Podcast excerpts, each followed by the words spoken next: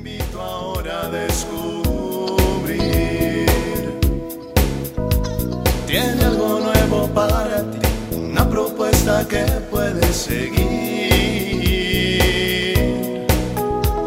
Una verdad que compartir, una nueva forma libre de vivir. Un sencillo estilo de servir, el camino hacia la santidad. Qué gusto saludarnos en otra cápsula de paz y bien. Te invito a que invoquemos al Espíritu Santo para que nos acompañe en estos momentos de reflexión, de paz, de encuentro con el Señor.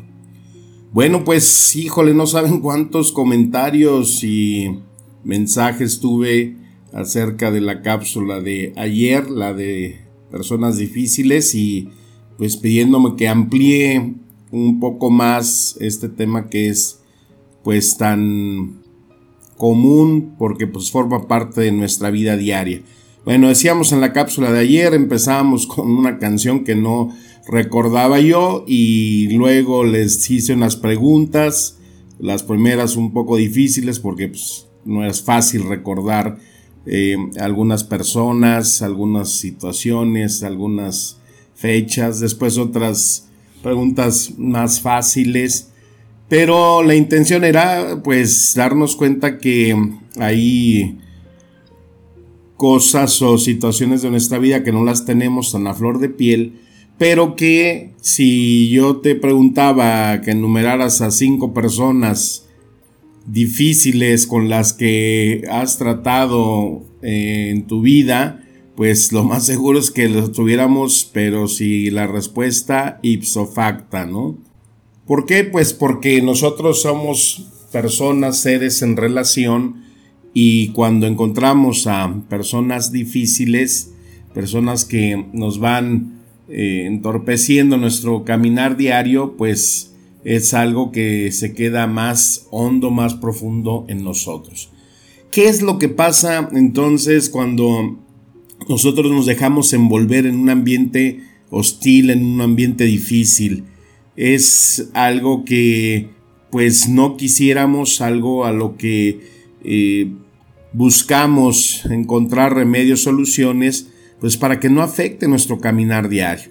Por ejemplo, nosotros en nuestra vida comunitaria, nuestra forma de vida como religiosos, pues los cambios de comunidad son frecuentes entre máximo eh, pues tres años, seis años, y que cuando se acercan los cambios, como ya estamos nosotros cercanos a esos cambios, pues eh, empiezan a surgir expresiones como estas, ¿no?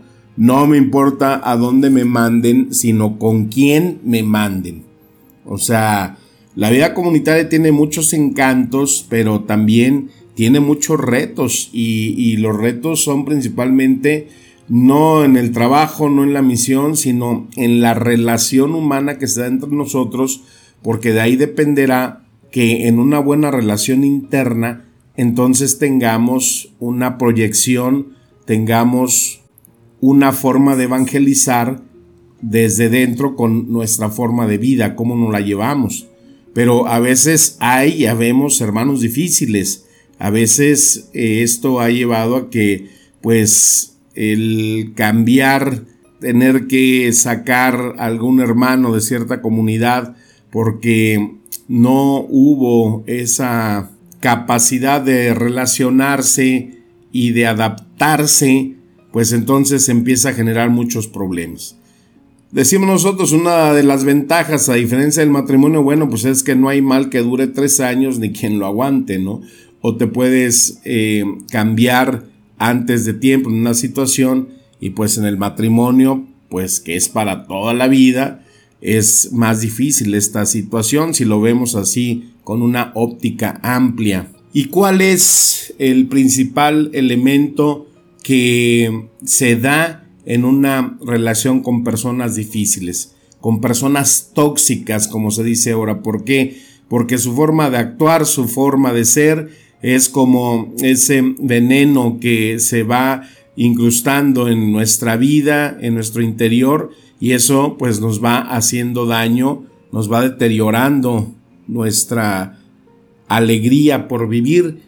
Y nosotros experimentamos que pues como el mal busca siempre infiltrarse en nuestra vida, pues uno de sus atributos que él utiliza pues es precisamente el querernos amargar. Y encontramos muchas citas bíblicas para sustentar esto. Tenemos en Hebreos capítulo 12 versículo 14 que dice, tengan cuidado de que no brote ninguna raíz venenosa de amargura, la cual los trastorne a ustedes y envenene a muchos. Fíjate cómo está poniendo aquí este, este versículo. Cuidado de que no brote ninguna raíz venenosa de amargura.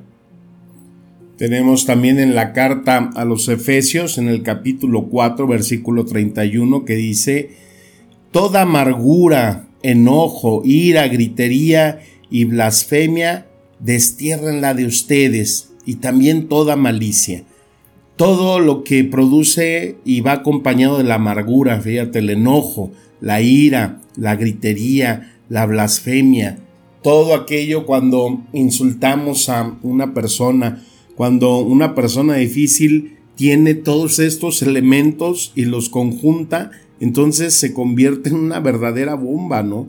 En el libro de los Hechos de los Apóstoles, capítulo 8, versículo 23, donde está Pedro condenando a ese mago Simón, le dice, te veo lleno de amarga y él y en lazo de iniquidad. Una persona difícil, una persona tóxica es lo que siempre va a reflejar. Y en el libro de los Romanos, capítulo 3, versículo 14, dice, sepulcro abierto es su garganta, con sus lenguas urden engaño, veneno de víboras hay bajo sus labios, su boca rebosa maldición y amargura. Entonces, ¿qué pasa cuando nos dejamos arrastrar, nos dejamos contaminar por una persona difícil? Pues aparecen dos cosas. Primero, pues nos hace que nuestro corazón se pueda llenar de odio, de venganza, y de amargura. Esto pues lo va a provocar siempre la acción de otra persona, su actitud sobre nosotros.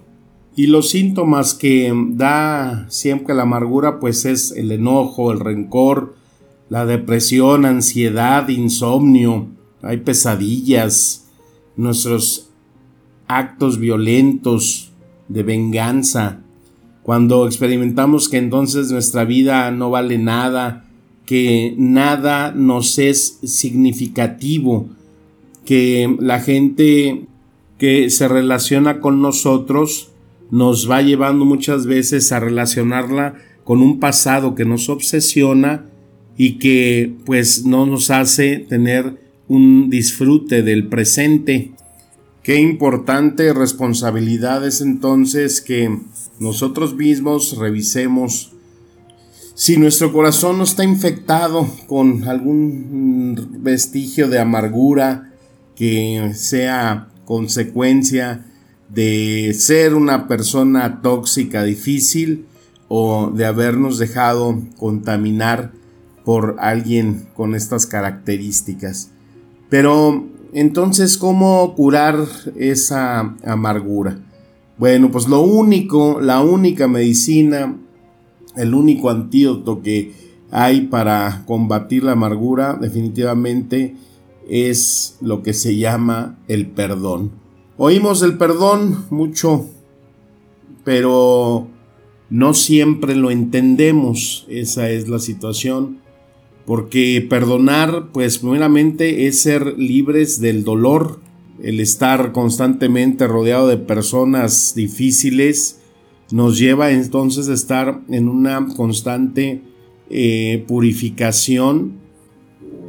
Perdonar es la decisión de soltar aquellos pensamientos que muchas veces nos pueden orillar a la venganza y hay que dejarlos ir.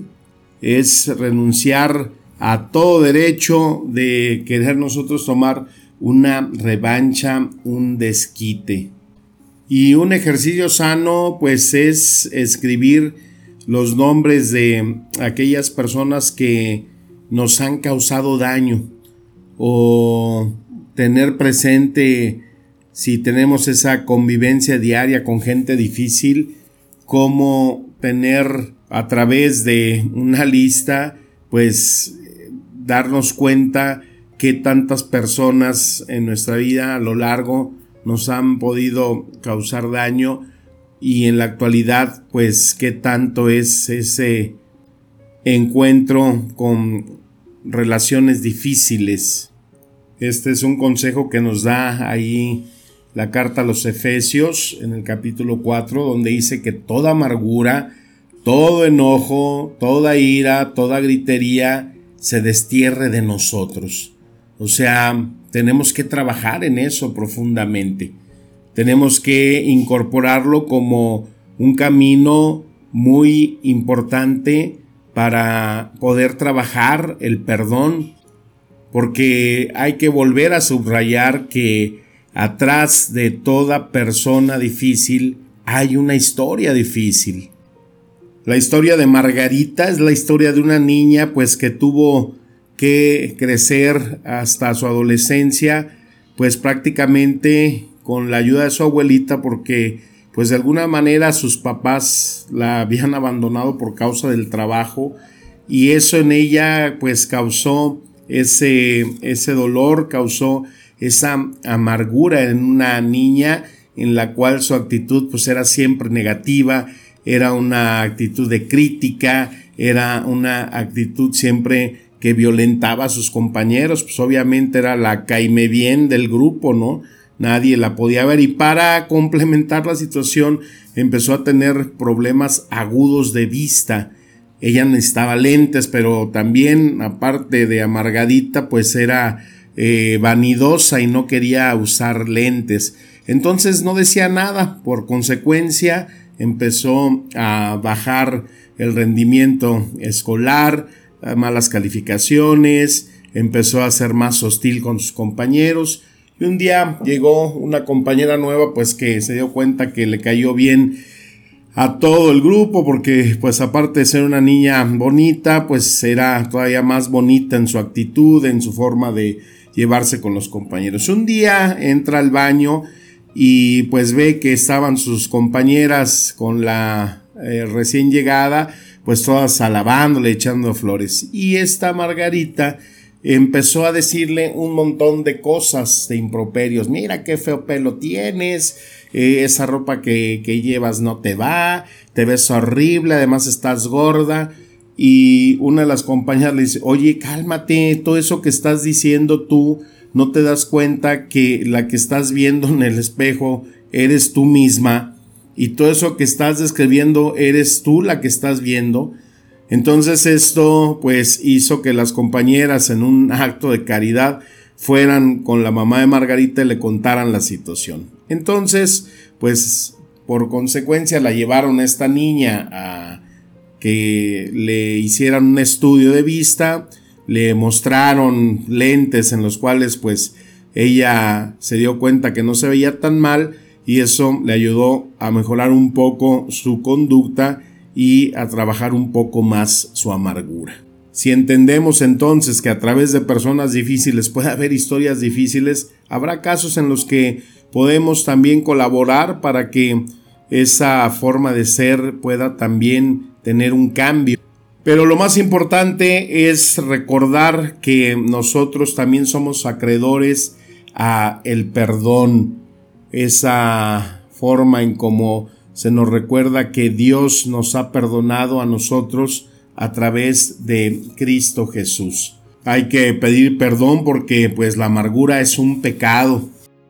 ¿Cómo vencemos el mal? Pues haciendo el bien, nos dice ahí la carta a los romanos. El dejar que cada día nuestro corazón tenga esa dosis de buscar inyecciones de perdón que nos haga experimentar que Jesús entra en nuestro corazón y que ese perdón pues es un proceso que tiene que repetirse todos los días hasta que sane y sientas que el amor de Dios hace el efecto necesario para desterrar todo tipo de dolor, de amargura, de rechazo a aquel que tiene y lleva una vida difícil. Pues que las palabras de la Sagrada Escritura nos alimenten siempre con espíritu y vida. Te mando un fuerte abrazo, mi deseo de paz y bien. Amén.